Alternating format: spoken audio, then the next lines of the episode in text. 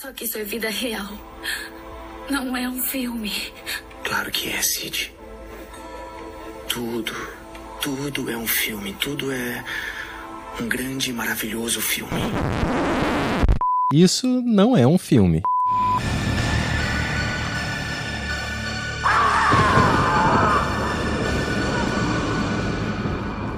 Oi, gente! Aqui é a Mariana Ramos, eu sou roteirista, pesquisadora e hoje o clima é de One, two, Freddy's coming for you. Three, four, better lock your door. Uh, e eu sou a Renata Spitz, sou diretora, produtora e roteirista e também igualmente insone como a Final Girl do episódio de hoje.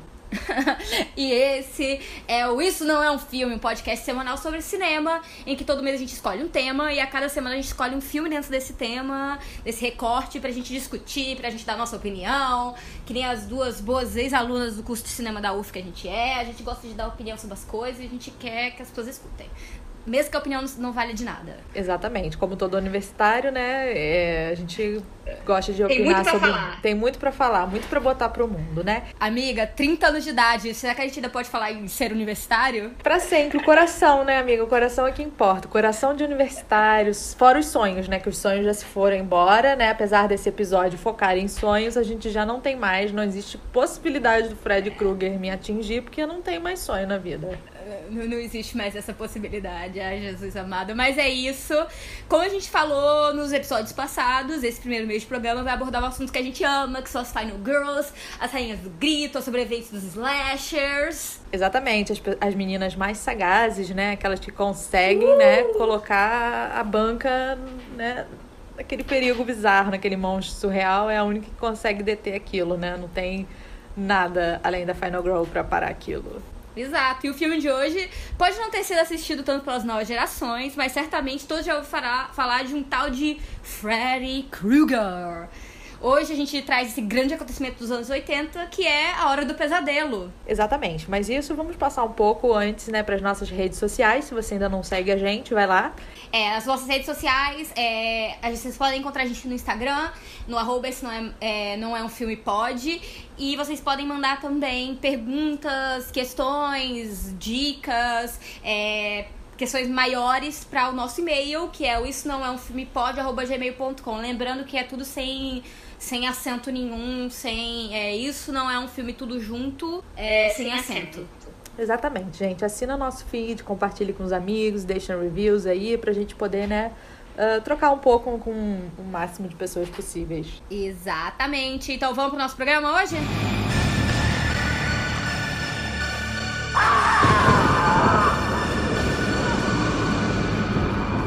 Bom, hoje a gente tá em 1984, 10 anos depois de Black Christmas, filme que a gente falou no primeiro episódio. E aqui a Final Girl já é um, bem conhecida pelos amantes do slasher, né? Ela já tem um perfil formado, fechado hum, na cabeça daquelas pessoas que gostam desses filmes. E já tem um público que gosta desse filme, né? É, lembrando apenas que a Final Girl é a sobrevivente desse filme de terror. De uma forma muito genérica seria quase isso, né? É, mas nesse caso, quem sobreviveu mesmo foi a New Line Cinema, que estava prestes a falir, era só uma distribuidorazinha, mas o sucesso do filme tirou a empresa do buraco e ela ficou inclusive conhecida como a casa que o Freddy construiu. Tá vendo, gente? É nada como um case adolescente, né, para salvar as contas, né? Esse momento é muito interessante pra gente discutir, mas enfim, é é isso aí. A Final Girl aqui já tem uma legião de fãs, né? Ela já tá bem consolidada, ela já tem aqui a galera que sabe o que, que ela é, que torce por ela e que se identifica. É, já tem diversos filmes que usam esse trope, né? Como a gente fala, esse clichê mais ou menos do, do cinema do slasher. É, mas assim, poucas ficaram. Poucas ficaram tão, é, tão guardadas na memória das pessoas que assistem o cinema de horror como a que a gente vai falar hoje.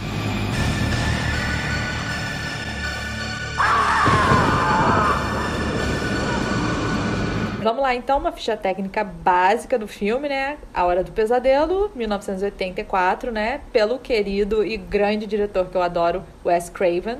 Infelizmente Wes já Craven. se foi. né? Exato. E traz a nossa super final girl, Nancy, que é interpretada pela Heather Landcamp. E é uma sobrevivente de uma franquia de sucesso, né? A Hora do Pesadelo é, vai ter filmes que vão até os anos 90. E também aqui no filme, dentro desse nosso casting especial, tem o policial de Black Christmas aqui, que é o pai da Nancy, e igualmente policial, que é o Robert Saxon.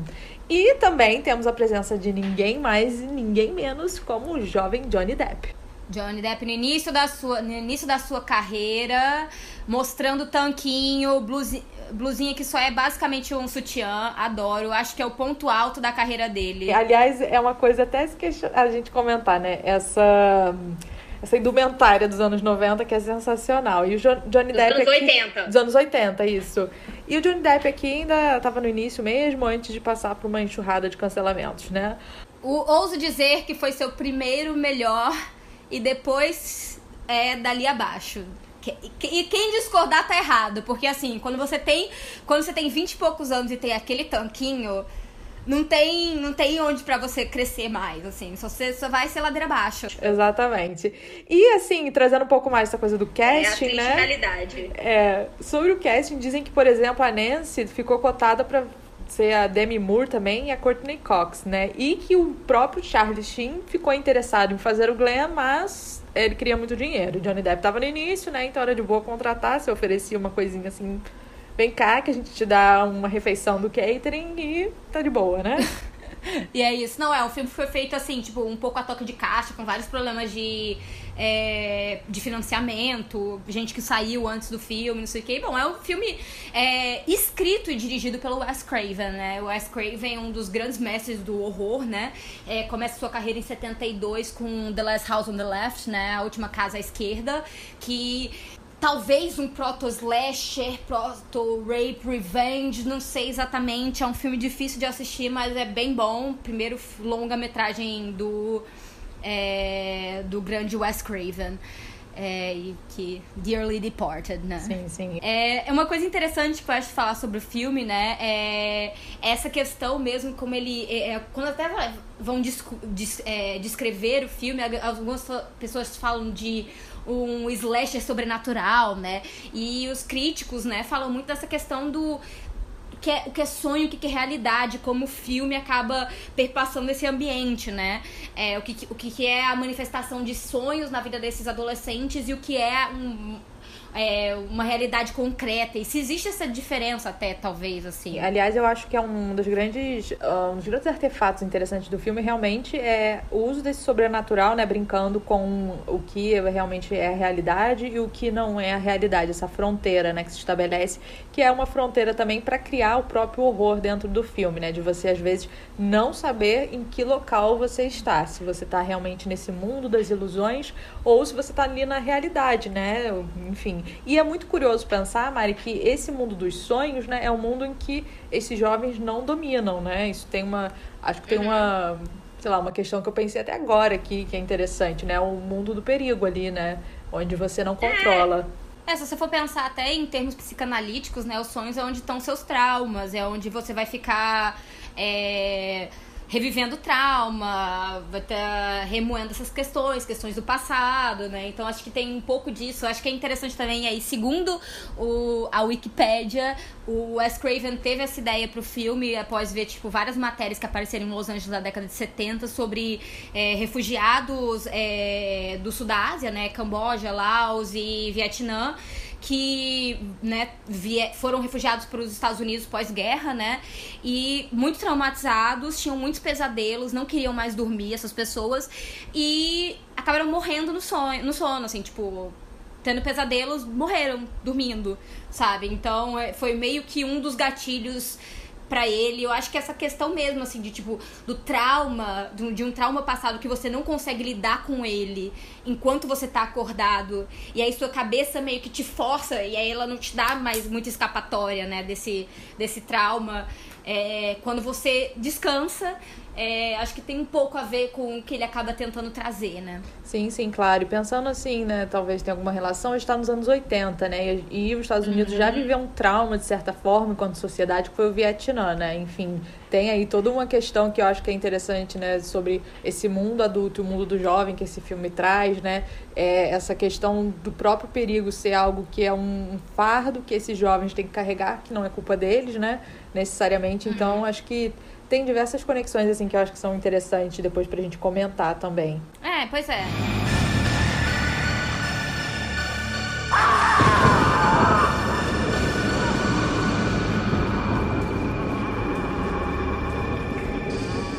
vamos falar um pouquinho sobre essa questão do contexto, né? Da, tanto da Final Girl como do mundo onde ela está inserida, né? A gente está falando dos anos do Reagan, né? Essa, esse, essa onda, essa maré, esse terremoto de retrocessos sociais, políticos, culturais, né? É, então, assim, ao mesmo tempo, esse é o momento em que eu acho que com certeza o jovem se consolida de vez como mercado consumidor, né? Pensar também é a, é, a década dos grandes, é, de alguns dos grandes clássicos é, adolescentes de comédia e filmes adolescentes como todo, John Hughes e ou escrito por ele, ou dirigido por ele, né? Então, diversos clássicos que a gente tem até hoje passando na sessão da tarde, em outros programas, é, vem dali, né? Então é a mesma sociedade de uma certa forma. Exato, né? Lembrando que agora, né, é, o jovem é um mercado consumidor, ou seja, ele, ele gasta dinheiro, né? Então a indústria percebe isso, né? Como qualquer indústria. E aí você começa a produzir diretamente para esse público. E tem é, infest, é, infestado, né, de filmes para essa faixa etária. E não à toa, né? Muitos desses filmes de horror se tornam franquias, ou seja, é rentável, né? É, exato. E aí, e essa é a grande ideia, né, desses filmes de horror dessa época você faz isso com é, um casting desconhecido, pouco conhecido, geralmente é um dos elementos e aí acaba se consolidando também. É, não gasta muito nisso. São filmes relativamente simples, baratos, e aí você faz vários deles e sempre vai ter adolescente para assistir sempre vai ter adolescente indo pra date, ou indo com os amigos, ou qualquer coisa assim pra assistir esses filmes. Exatamente, é só o público, às vezes, né, que pode ser uma geração muito mais nova, né, que está escutando a gente, pensar em que é o contexto de Stranger Things, né? Aqueles jovens ali vivendo, consumindo cultura pop. Então a gente tá falando desse recorte, né? É, exatamente. Só que aí, ao, ao mesmo tempo, também, né, uma época em que a gente não tem tanto uma é, um espaço de classificação etária de filmes, então a ida ao cinema é algo mais fácil, então você assiste mesmo filme de horror, você vai. É, tem toda uma geração que é criada nesses filmes porque isso não é uma questão ainda, né? Ou tá apenas se tornando, começando a se tornar uma questão, né? Você ainda tá saindo da década de 70, que foi uma década de uma certa abertura, né? E especialmente a abertura de um conteúdo mais explícito, como a gente falou em outros episódios. Sim, sim. E aí esses filmes trazem realmente esse jovem, né? esse adolescente que é sexualizado. Ele tem uma vida sexual ativa, né? A gente percebe diversos personagens, não só. Uh, na Hora do Pesadelo, né? Nos outros filmes que a gente analisou, são tem pares ali que são sexualmente ativos, são adolescentes sexualmente ativos, né? É, exato. Bom, assim, é, já passando um pouco para a questão da Nancy, né? É, eu acho que a Nancy acaba sendo é, uma das Final Girls mais paradigmáticas, né? Eu acho até que mais do que, do que a Laurie, ela é super goody two, goody two shoes, né? Boazinha, a mina boazinha. Ela tem um namorado que é gostoso, que e ela não faz nada com ele, ela não faz nada com ele, ele é só amigo dela. Exato, só ao mesmo tempo, né, que ela, ela sai desse lugar da Final Girl que não tem é, interesse uhum. amoroso, porque ela tem, só que ao mesmo tempo ela fica só comendo pipoca e ouvindo música com o Glenn, né? Tipo, ela, enquanto os amigos estão fazendo sexo no andar de cima, eles ficam ali de boa, sabe? Eu escolhi esperar, né? É, exato. Assim, a Nancy, ela, ela é levemente frustrante nesse ponto, né? Na realidade, eu fico frustrada por ela. Eu já assim, porra, tu tá no Johnny Depp ali no, no auge dele e, e, tu não vai nem dar uma pegadinha aí na barriga, porra. Tu não me decepciona, mulher. E eu acho que eles têm uma relação mais de amigos ali, sabe aquela coisa de cinema americano do da Friend Zone? Parece que eles estão ali Friend Zone que dá as mãos, entende? Porque ela fica, ai, vamos fazer isso. Programa assim. É, ela é quase década de 50, né? É, tipo, a gente vai dar a mão, enquanto a amiga dela tá lá batendo na parede doidona. Exatamente, sabe? E assim, e aí ela carrega ainda, né, aqueles traços mais clássicos, né, de uma Final Girl, que é a garota inteligente, né? E a Nancy, pra mim, eu acho que tem um ponto que eu acho muito sensacional, que ela bota pra fuder, no sentido de que vou saber quem é esse cara, ela é super ingenuazinha e tal, mas ela Acho que se. Ela é sagaz, como ela, você fala é, mesmo, né? Ela se prepara muito. É o que ela fala, né? Porque tem a hora que ela fala. A, a coisa dela é sobreviver. O que ela gosta de fazer é sobreviver. Isso ela fala clara dela, assim. Ela tá ali pra isso. Ela não tá ali pra, pra se entregar. Ela, ela percebe... Na realidade, isso é uma coisa interessante que, revendo o filme várias vezes, acaba é, saltando a mim, que todo mundo percebe que tá tendo os mesmos sonhos, né? Isso já no início. Só que ela é, é exatamente, é no início. Só que ela é a única pessoa que consegue dar sentido ao que tá acontecendo e, com- e compreender que é algo a mais, né? E assim, e tentar reagir dentro daquilo. Ela consegue montar esse quebra-cabeça, né, de antemão, pra poder se planejar, né, para saber com o que, que ela tá lidando e como que ela vai lidar com isso. Isso que é interessante, né? Porque a partir do momento que ela descobre que existe um teor sobrenatural que tá ligado com o sonho, ela vai fazer ações ali, ficar tomando café, sabe, se preparar pra poder enfrentar o cara dentro do universo onde ele habita. É, e trazer ele pro universo dela, né? Isso que é uma coisa interessante também, trazer o trauma do sonho para o universo dela, onde ela tem as ferramentas pra destruir ele, teoricamente, né? Então, Sim, sim. isso é muito interessante da, da Nancy mesmo, assim, acho que por isso também, isso também faz ela dela uma das Final Girls mais paradigmáticas e se for ler ver listas, muitas pessoas colocam ela em primeiro lugar. Eu não sei se eu colocaria ela em primeiro lugar, mas eu entendo Sim. Não, não, eu entendo porque eu acho que é isso. Ela realmente é uma pessoa, tipo, é, como eu até gosto de falar, tipo assim, a, a Nancy andou pra que o Kevin McAllister pudesse correr em Home Alone, né? Porque ela faz aqueles esquemas de arrumar a casa, fazer armadilha na casa toda. E que, assim, se não é uma adaptação mais PG, mais filme pra criança, não sei, inclusive isso é engraçado porque o Wes Craven ofereceu o roteiro de de Hora do Pesadelo pra Disney e eles disseram que aceitavam, só que tinha que ser mais de boinha. Aí ele disse, ah, vai se fuder, que eu não sou obrigada a isso. Aí depois o povo faz o quê? Pega e. Não sei nem se é da Disney, mas aí pegam e fazem, fazem Esquecendo de Mim, que é um filme que é o mesmo filme, só que mais bonzinho. É, com bandido. O bandido tá ali, né, em Nova York, tá onde, sei lá, eu É, esqueci já. exato. Não tem, não tem assassinato. Não tem sangue, gente. A diferença é o sangue. Assassinato, sangue Exatamente, e mas o filme sexo. é o mesmo. É, o filme é o mesmo. Se, te- se botar sexo, sangue, fica igual, entendeu? É, eu acho que a Nancy, ela, ela é muito, né, isso que você falou, ela sobrevive porque ela se adapta, né, e negocia. Ela consegue negociar com aquilo que tem de novo, né, que tá começando ali a, a invadir, né, esse mundo dela, né?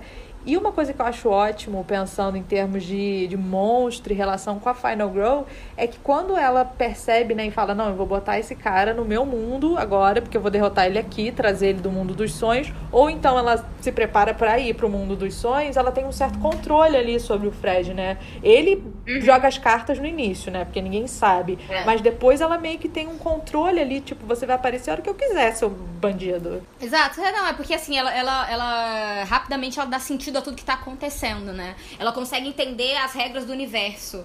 É, coisa que todo mundo que tá ao redor dela ou não quer ver, né?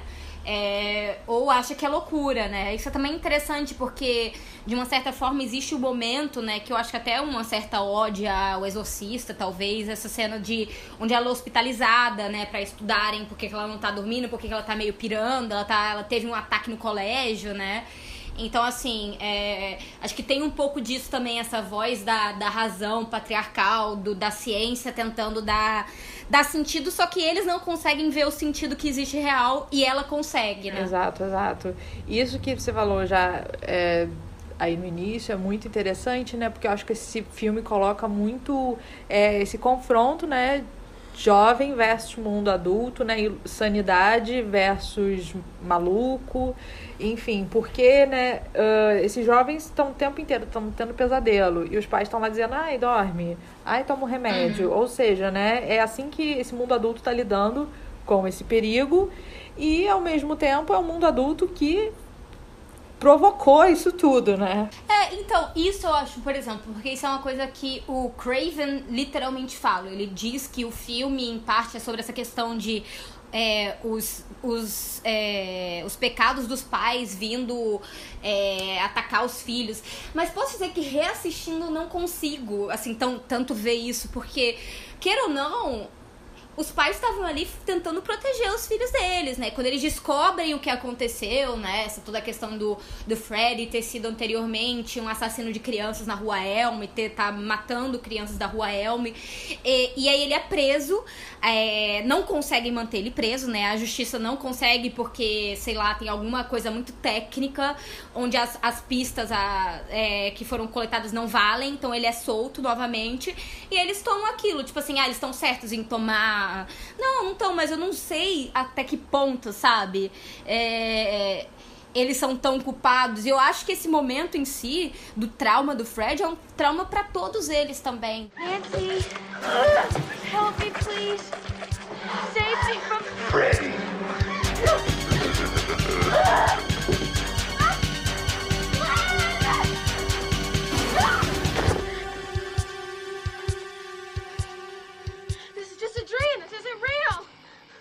is just a dream. He isn't real. Depois a gente vai ver a. Tem um momento muito breve quando o pai da, da Nancy tá entrando no. Na delegacia de polícia pela primeira vez, quando ele vai encontrar ela após a morte da amiga, e ele menciona, ah, porque a mãe dela, né, que a mãe da menina, da amiga, né, ah, ela, o marido abandonou ela há 10 anos. Foi há 10 anos que o Fred foi assassinado. Todos os problemas dessas famílias, todos os problemas dessas pessoas, elas vão até aquele momento, sabe? É, Elas, elas são originadas naquele, naquele momento do trauma. É, e até, por exemplo, tem uma, uma questão de, ah, os pais estão, tipo, bêbados, não sei o que. Eu acho que a, a mãe da menina, né, que eu até esqueci A mãe da. Nancy. Não, não, a mãe da outra. Da menina. Tina? É, a mãe da Tina, ela parece meio mais, assim, sei lá, ela tá com cara meio escroto, que quer, tre- que quer trepar com ela, é, que quer trepar com ela enquanto a filha dela tá passando mal, não sei o quê. Mas a mãe da Nancy, se você for ver o início do filme, ela tá bem, ela é uma, uma mãe do tipo presente, do tipo. Sim, sim. E depois ela, ela, ela, ela, ela desce, ela desaba. É, ela tem uma recaída, sei lá, né? Eu nem sei se é uma recaída, eu acho que é tipo uma caída inicial, tipo, ela desaba, ela não aguenta aquilo dali, sabe? Ela não aguenta a pressão que tá sendo feita sobre a filha dela e sobre ela, sabe? Então, é, obviamente, eu não tô dizendo que necessariamente ela esteja correta, mas eu não sei, eu acho que muito tempo eu fiquei pensando também nela como uma bêbada, mas eu não acho ela. Acho que as o filme, ao longo do filme, é que ela se torna alguém assim. Ela não é assim no início, ela é uma mulher bem, tipo, típica daquela era. Sim, sim. O que eu acho assim interessante é que eu acho pode se contestar essa questão né, da culpa dos pais, porque o Fred era assassino, mas eles também, né, queim- queimam o cara vivo. Mas o que eu acho que expõe muito são essas, ah, como que eu vou dizer, essas falhas desse mundo, dessa instituição família, né, que tá muito presente no filme, né, no sentido de algo que não era muito usual como hoje, o divórcio, por exemplo, esses pais separados, é, a mulher ali que tem esses problemas com o álcool, é, a questão mesmo, acho que da família ali, da instituição desse mundo adulto, né, que é, você tem uma geração toda ali, né, ah, que foi criada, né, dentro de um modelo de mundo e esse mundo tá ruindo, né, o mundo adulto tá ruindo, né. É, isso também é uma coisa que acontece é, em parte em Halloween, né? Mas aqui também tem é que essa, essa sobreposição de, de, de espaço de poder, né? Em Halloween, uma das meninas, o pai dela é o policial. Aqui, o pai da Nancy, além de ser pai, que é uma figura de poder, ele é o policial da cidade, né? Ele é um dos sei lá, quase, não sei se xerife, delegado, alguma coisa dentro desse nível, né? Então, é, eu acho que é uma sobre, sobreposição também de narrativas de poder sobre esses corpos, mas ao mesmo tempo também eles não conseguem compreender, né? O que tá acontecendo, algo que só é aberto para esses jovens, né? Eu acho também engraçado que às vezes quando se fala assim, tipo, pecados e tal. é, e coisas que são cometidas, esses pais são uma geração de pais que se criou na década de 60, né? Provavelmente eram jovens como os filhos durante a Revolução Cultural da década de 60, final da década de 60. Então, se for pensar, né? Tem um pouco disso. E tem também essa coisa do tipo, talvez ter ficado muito decepcionado com tudo que acontece, né? E ter começado a se, do tipo, se dopar. Do tipo, eu não consigo mais lidar com essa realidade. É isso, é muito importante você falou que depois da década de 60 dessa revolução cultural, né, existe uma ressaca na sociedade que é quando isso tudo meio que, eu vou usar muito entre aspas, falha, né? Na França, você tem ali o De Gaulle engolindo, né, o movimento estudante, você tem todo aquele sonho que pff, murcha, e isso é uma ressaca moral para essa geração, né? Que aí realmente é toda aquela utopia, aquilo fica, né, fica para depois, né? Ou não, sabe? Mas não acontece. É, e ao mesmo tempo, aí no meio de, um, de uma situação dessa, né? De uma situação de uma, uma ressaca revolucionária, digamos assim, a gente tem a Nancy, né? Que, que não quer se dopar, que não quer que não quer evitar, ela quer enfrentar isso porque ela sabe que para ela conseguir sobreviver, ela precisa, é, precisa enfrentar isso, né? Na realidade também acontece no momento, eu não sei exatamente se isso aqui já tinha explodido, mas começa a explodir muito caso de é, crianças teoricamente sendo molestadas, meio que pseudo, pseudo redes, e aí depois sair foi tudo desmentido de, é, de pedofilia em colégios, em como é o nome? Colégios, quase como é o nome? creches infantis na Califórnia, que os professores foram. É, e aí e, e tem muito dessa questão de memória e de das crianças e também de sonho, né? Que, tipo, que dizem que aconteceu na realidade é que os policiais implantaram essas memórias nas crianças, que eles começaram a. Quando eles foram fazer é, entrevistas, eles começaram a, le a, levar as crianças a falar coisas. E elas criaram toda uma narrativa de um grande esquema de pedofilia que na realidade não existia, que ferrou a vida de um monte de gente, sabe? Então, tinha muito isso, essa, e toda a ideia da, do tipo é, meio que é, seitas satânicas, que também é dessa época, sabe? Nossas crianças estão em perigo, e onde estão suas crianças, sabe? Se pensar também, tipo, é, Atlanta estava acontecendo, mais ou menos, tinha acabado de acontecer, sabe? As crianças de Atlanta. É, então, onde estão suas crianças, você sabe? Esses pais aqui não sabem, né? Não tem muito controle sobre quem são essas crianças, o que elas fazem o dia todo. E aí é um prato, né, pra era Riga, né? Porque é aquela conservadorismo, antidroga, né? Que você tenta enrijecer, né, essa sociedade e dá essa. coloca o medo, né? A partir dessas, eh, desses acontecimentos que tem, né? De seitas e blá blá blá, e você implanta esse medo mesmo, né? Sobre é, essas pessoas e tenta moralizar, né, e conformar esses corpos e, e ações no sentido, acho que é, para mim é muito forte a Era Ring com essa coisa da droga, né, que a primeira dama investia muito nisso, né, em programas é, drogas para jovens. Reagan. Sim, para jovens, é. né? Mas ao mesmo tempo também se você for pensado, tipo, uma das grandes coisas dessa dessa era também era tipo é que a gente chama esse tipo de classe média americana da década de 80, onde dinheiro, porque dinheiro se torna uma coisa extremamente importante na década de 80, do tipo. É, é, todo mundo quer ser rico, milionário e não sei o quê. Então tem uma certa classe, os yuppies, né? Do tipo essa galera que é. que arrumadinha e não sei o que e bababá. E essa galera, tipo, usava cocaína a, a rodo, sabe? Era tipo assim, era tipo tudo pai de família que passava os dias, tipo assim, cheirando cocaína e tomando vodka. Sabe? Então, assim, tipo, eles eram extremamente bem ajustados quanto cidadãos de bem, só que ao mesmo tempo também era meio uma façada, né? Uma mentira. Nancy, help me, please. Save me from Freddy. Ah!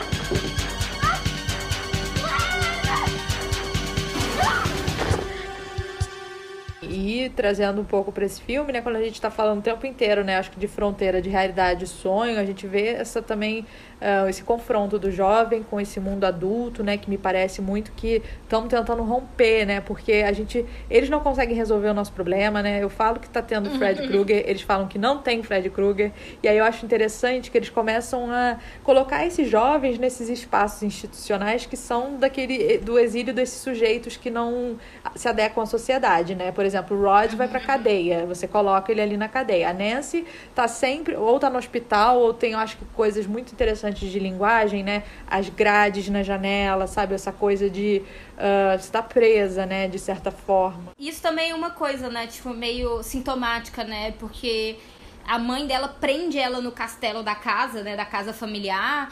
Só que ao mesmo tempo o perigo não tá lá fora o perigo tá lá dentro, porque o perigo tá dentro dela, dentro deles ali, sabe? Dentro dessas famílias, dentro dessas casas. Inclusive, né, o Fred foi, tá assim, tipo, a, é, as garras do Fred estão guardadas no, na casa da Nancy, Nossa, né? Nossa, sim. A primeira vez na... que eu vi isso, gente, eu fiquei com tanto medo que eu falei, por que, que você tá guardando essa luva?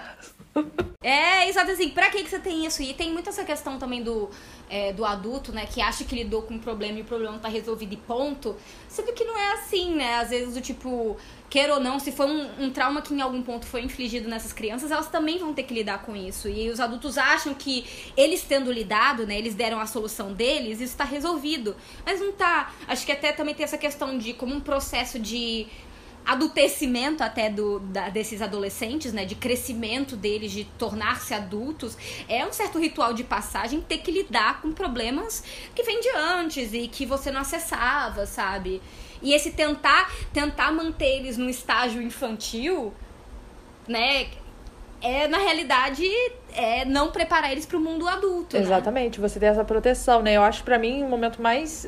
Um sintomático disso que você está falando é quando ela pega o chapéu dele. Que ela tem um sonho uhum. no hospital, ela, porra, mãe, tá aqui o chapéu, o que, que você quer mais para acreditar? E eles ficam ainda negando, negando, né? Até que então ela resolve contar, né, o que, que aconteceu. Porque está ali com uma coisa física, sabe?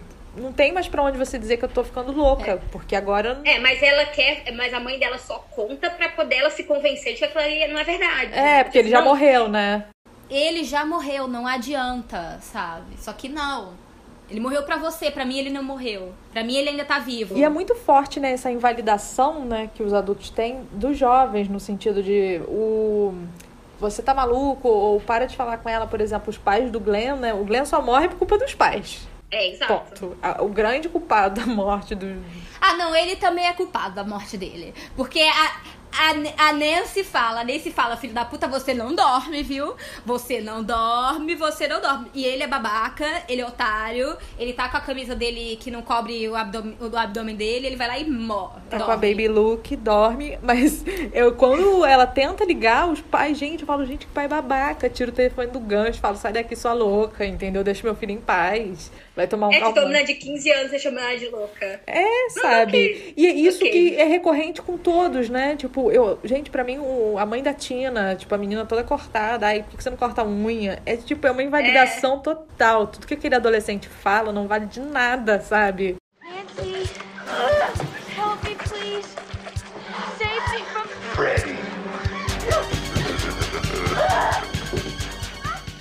assim, ao mesmo tempo, tipo, acho que você consegue. É, é, como é que eu posso dizer?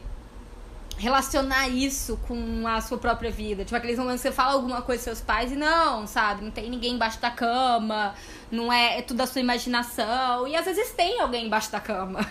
às vezes tem um monstro ali, sabe? Você não tá vendo, mas eu tô. Exato, e eu acho que essa, essa questão da, né, da metáfora do crescimento que você falou, é, isso eu nunca tinha parado pra pensar exatamente, mas é isso, né? Você tá rompendo, você tá colocando aqueles jovens que são os únicos que podem uh, acabar com um problema, com um perigo, né? O mal, ele não vai ser detido por nenhuma instituição, pela polícia, por nenhum adulto, ou seja, você força aquele adolescente a resolver, né? E aí que tá essa passagem, né? Porque, enfim, é sempre doloroso nessas narrativas de crescimento, que você tem que né, deixar muita coisa, você tem que, enfim, se adaptar, né, para outra situação.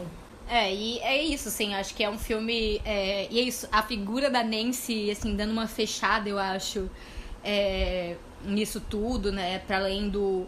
Pra além da figura do, do Fred, né? Porque eu acho que o Fred, ele, ele, é, ele é muito. Ele é muito paradigmático também. Eu acho que eu tinha muito medo de Hora do Pesadelo antes de, de assistir a Hora do Pesadelo. Porque alguém tinha me contado disso, do tipo, ah, é um cara que mata você quando está dormindo. Isso me deixou num nível de, de loucura, isso eu criança, do tipo que eu ficava assim, caralho, eu não posso mais nem dormir.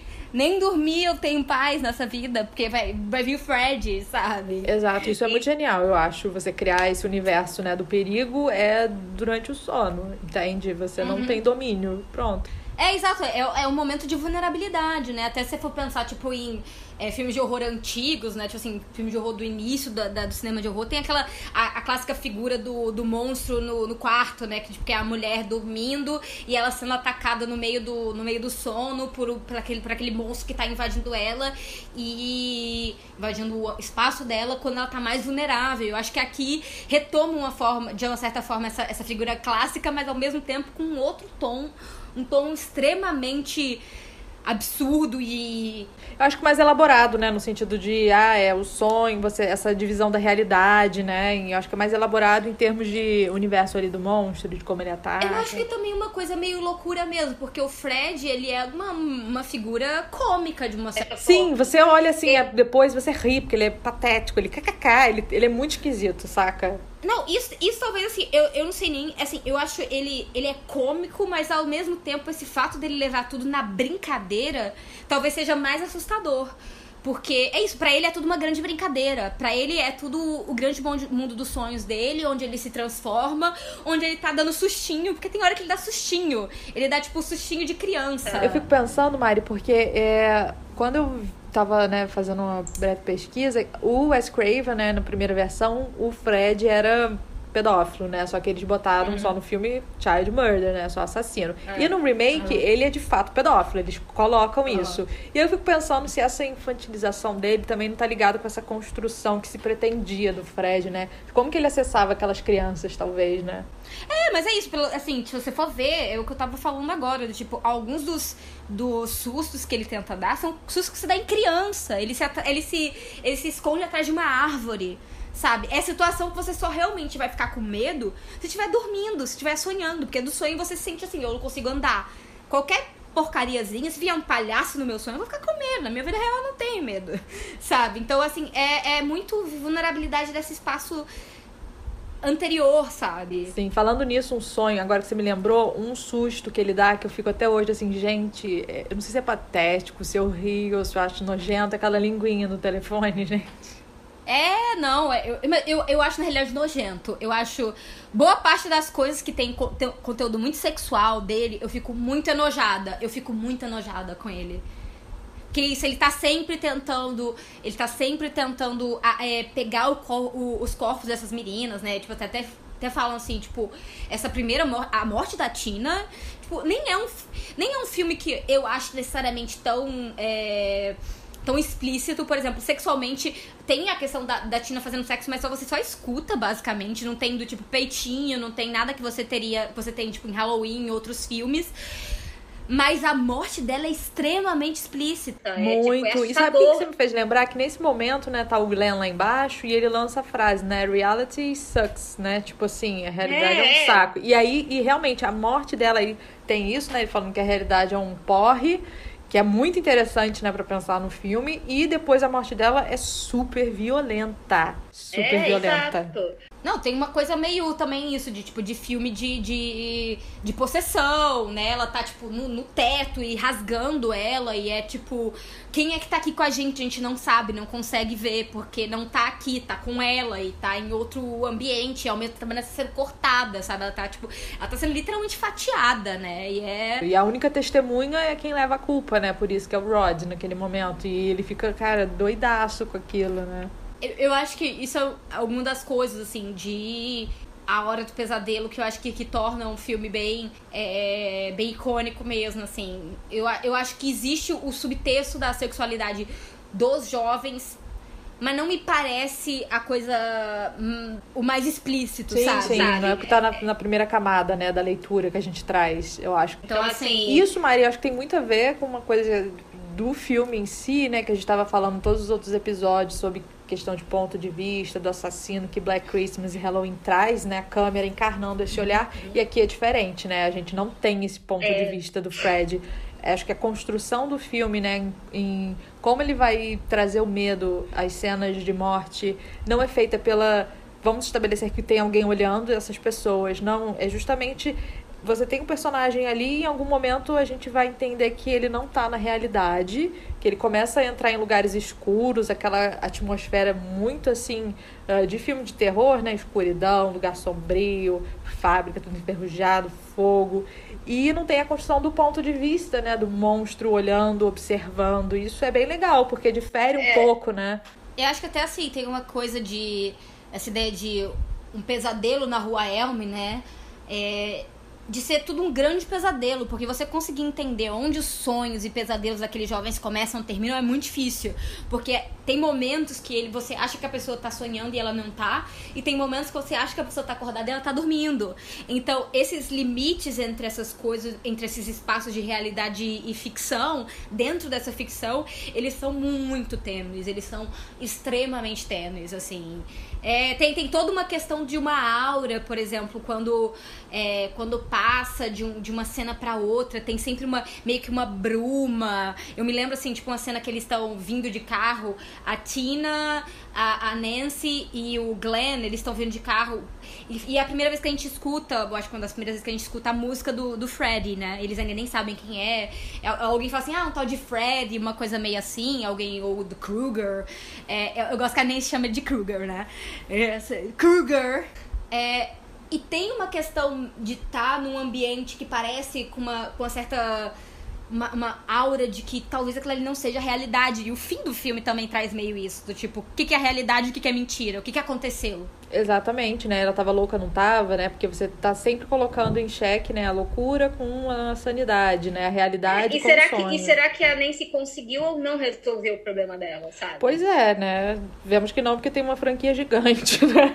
É. mas enfim, mas o filme fecha, né, com isso. Porque parece que, né, resolve ali naquele momento, mas também não. Porque como tá trabalhando o tempo inteiro, né, com essa fronteira eu acho que é interessante porque você está sempre se questionando, mas isso tudo pode ter sido uma, uma grande loucura ali, né? É, exato, assim. Tem toda essa ideia, né, de que. E, e eu acho que ela pega isso de alguma religião, eu não me lembro onde é que ela lê, qual é a religião que ela pega, que para você lidar com. Eu acho que é o menino que fala, acho que é o Glenn que fala para ela que tem umas pessoas que, que são Dream Warriors, quase, né? Que aí é o terceiro ou quarto filme. Mas assim, do tipo que você. O que você faz para você lidar com um sonho é você tirar o poder dele. É você você você se vira pro sonho, você se vira pro sonho porque você tira o poder dele de te assustar, né? E diz que ele não é realidade. Só que até que ponto isso funciona, né? Pois é, porque é... assim, você tem ali todo mundo morrendo, né? é, não, e eu acho que o, que, o, que o final do filme em si, especialmente desse primeiro, deixa assim aberto, né? Do tipo, ela teve uma solução, ela conseguiu lidar com o Fred em um certo ponto. Só que aí, no final, a gente não sabe se ela tá sonhando de novo ou o que, que tá acontecendo, mas parece que ela tá dentro da mesma lógica ainda. E a gente não sabe se ela vai viver eternamente dentro dessa lógica ou se ela morreu ali dentro mesmo, sabe? E a gente tá vendo outra coisa e, sabe? Não sei. É, é... Eu acho muito interessante isso. I know you're there, Freddy.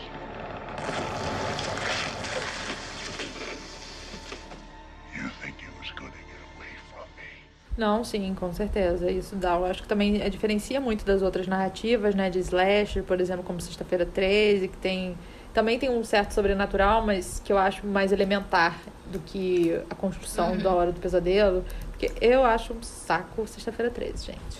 Falo mesmo.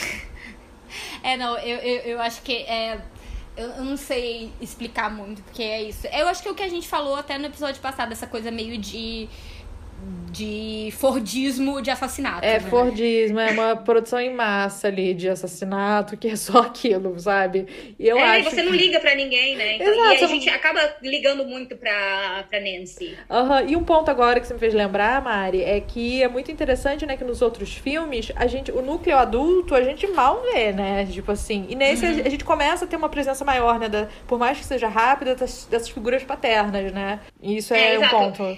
É porque eu acho que eles estão implicados aqui, né, na, na ação, né? E tem isso aí sim, eu acho que mesmo talvez não concordando necessariamente que total a culpa seja dos pais e que os jovens estão pagando por pecados que os pais cometeram no passado e tal. E isso é uma visão pessoal minha, sabe? Depois de ver 500 vezes o filme, também agora já tá com 30 anos de idade. Mas é, eu acho que já tô mais perto desses pais do que desses jovens, de uma certa forma. Ai, concordo é... com os pais, né? Tá assim, tá certo. É, não, mas assim, é, mas, mas é isso que o, o, o Wes Craven queria passar com a, ideia, com a história, né? Então, essa questão geracional e gerações que que não se comunicam e que uma tem que lidar com problema do, os problemas da outra e resolver, né, de uma forma traumática. Então, acho que é isso. E ao mesmo tempo, acho que até uma coisa que é, você apontou aqui na nossa pauta, essa questão de ter jovens que são jovens, né? Isso eu acho incrível, porque, gente, né, estamos aqui, nós somos uma geração que viu malhação com pessoas de 30 anos fazendo 16, né? E quando eu vejo, né, todos esses filmes que a gente tá comentando aqui, Uh, por exemplo, Halloween, eles têm cara de ser mais velhos mesmo, sabe? Carrie também. Mas isso, isso é uma loucura, sabe? Porque, por exemplo, a, a, pelo que eu tô vendo aqui, a Heather Camp, ela era mais velha do que a, a Jamie Lee Curtis quando ela gravou o filme. Sim, mas eu acho que é por conta também de uma caracterização dos anos 80, que é mais Sim. próximo do nosso repertório de jovem, né, do que tava nos anos 70, né? Então eu acho, falo, gente, é jovem, jovem ali, tá ouvindo aquele, aquela fita cassete ali de música, comendo pipoca, passando uns trotes, sabe? Tem uma, é, uma coisa mais jovem ali, de fato, né? E, e é mais, não sei, é high school que a gente é culturalmente, né, formado por filmes de high school, seja comédia romântica ou seja esses filmes, né? E ali a gente tem isso tudo que a gente já tá acostumado, né, alfabetizado com isso, enfim. É, exato. Não, é, eu acho que tem mais. E até assim, de uma certa forma, assim, isso diferente de. É, é, de Halloween, onde tem essa, essa questão sexual mais explícita em termos de, tipo, é, ter corpos nus em tela e tal. Aqui a gente tem mais uma coisa de tipo, tô, tô de pijaminha e coisa assim. É, também tem, tipo, o consumo de drogas, que aqui não, não acontece. Do tipo, é, tipo, tá bebendo cerveja. Não, eles estão fazendo uma. Eles estão fazendo uma. Estão é, dormindo na casa da mina comendo pipoca, que nem você disse. Tipo, é, é super é, é, é, super assim, meio. meio de boinha em termos. Festa do pijama assim, da, do primeiro ano A, entendeu? Até porque eu acho que balancei um pouco, né? Porque são mortes mais uh, ensanguentadas, né? Não sei se tem. É, dá um equilíbriozinho, né? É, não, elas são bem ensanguentadas, né? Tipo assim, uma coisa que Fred não é, é sutil. Mas, tipo assim, caralho, a, a, a casa do menino fica, tipo, ensopada num ponto de que desce sangue pra, pro andar de baixo. É assim, não é Brinks. É aquela luvinha dele ali, ele é todo construído assim, uma coisa do bizarro mesmo, né? E lembrando que essa luvinha, né, gente, ela é famosérrima, ela aparece depois em Evil Dead 2. Os mais fãs vivem alertando para isso. Ali no fundo tá Luva de Fred Krueger. E aí, Renato, você tem que ir mais alguma coisa para falar? Que vamos acho, finalizando, né, gente? Essa franquia, né, extensa até os anos 90. O Wes Craven tá firme e forte, né? É, continuando com o seu grande produto Fred Krueger. O que eu acho interessante só, em termos de Final Grow, é que dentro da franquia, né, tem uma coisa da Final Grow passando conhecimento uma para outra, né? Eu acho que isso é interessante dentro de uma construção Final Grow da é. franquia. Também tem um Final Guy no segundo filme, né? Que é. É, coitado, possuidíssimo, não vou falar muito. É, pois é, é assim, eu, eu, acho o segundo filme algo que tem que ser pensado mais, assim. Eu acho que eu só assisti uma vez e eu achei bem loucura. Eu também, ele Bom. destoa muito, né, do, do que você tá esperando do universo, do tipo de narrativa, você fica, what? Mas ao mesmo tempo, eu, acho, eu, eu, me lembro de ter gostado muito. Eu gosto. Até então, o terceiro, amiga. Terceiro é um grande guilt pleasure, tá? O terceiro filme, meio X-Men, eu adoro. Qual? O, o Dream Warriors? Isso, exatamente. Esse eu adoro. Ai, sei. É porque é muito cafona. Dragão, é cafonérrimo. Que... É cafonérrimo, adoro. Tem o menino que parece o, o, aquele o Presto de Caverna do Dragão, que ele fica fazendo umas coisas. Eu fico assim, caralho, alguém mata essa pessoa logo. Exato, tem um quê de mutante da Record, entendeu? Tem uma coisa assim que é bem mas eu gosto, não sei porquê ainda. Eu preciso rever o filme para me embasar. É, não, eu tenho que rever alguns outros, assim, mais pra frente, que eu nem sei se eu cheguei a ver direito. É isso, tem uma hora que cansa também, tá, gente? Assim, tem uma hora que cansa. É, franquia, é, dá dinheiro, né, gente? Tamo aí, os fãs de Star Wars, com 70 filmes. Tá, estava certo o Wes Craven de fazer um dinheirinho ali, garantir, sabe? Garantir o pãozinho dele. Mas é isso, gente. Mas é, é, é, é, um filme clássico, é um filme, é um filme essencial dentro dessa, desse, desse tema de, de Final Girls. A gente não poderia deixar de falar dele. Foi feito e um remake em 2010, né? Mas vejam de 84. Eu já tô cansada de dizer que eu odeio remakes e não é à toa. E vejam o de 84, que é bem interessante, né? Acho que tá muito no imaginário da construção do gênero do horror do Slash, né? O Fred Krueger. Então, tem até filme do é. Fred versus Jason, não tem? De luta deles. É, tem, tem, tá tem. Tá vendo, tem, gente? Tem. E não acaba. Não acaba. É bizarro.